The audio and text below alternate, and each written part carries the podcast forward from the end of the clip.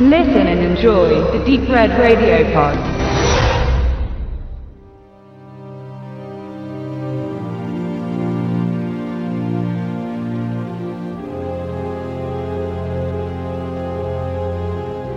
Mutants von David Morley.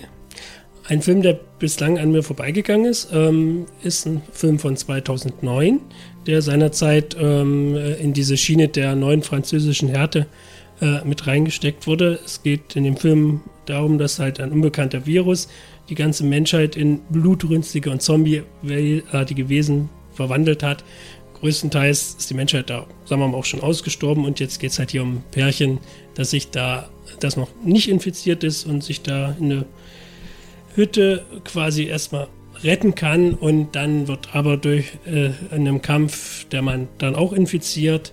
Und nun geht es halt darum, letztendlich muss sich halt die Frau, die Sonja in diesem Fall, ähm, geht es halt um diesen Konflikt. Letztendlich einerseits, äh, man ist infiziert, eigentlich mussten töten, aber ist halt immer die Liebe des Lebens, ist halt alles nicht so einfach. Und der Film, muss ich sagen, hat, äh, ist sehr, sehr atmosphärisch gestaltet worden. Er spielt im Winter, was ja äh, Schnee und Eis gibt ja immer nur so eine besondere Atmosphäre und da jetzt eben quasi diese Endzeitstimmung mit reinzubringen, hat mir sehr, sehr gut gefallen.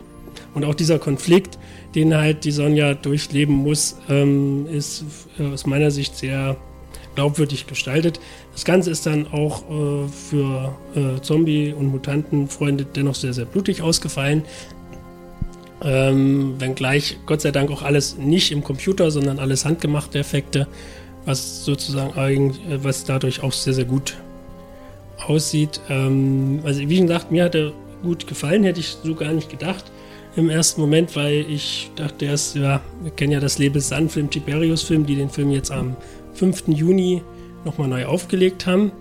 Ähm, eigentlich gab es schon eine Blu-ray im Jahr 2011 und Tiberius hat sich jetzt gedacht, okay, bringen wir jetzt mal wieder raus. Vier Jahre später hauen einmal den Titel Premium Edition drauf, machen drei ähm, Postkarten mit reinstecken und verkloppen das Ganze dann wieder für 15 Euro, anstatt für 5 Euro wie die normale einzelne Blu-ray.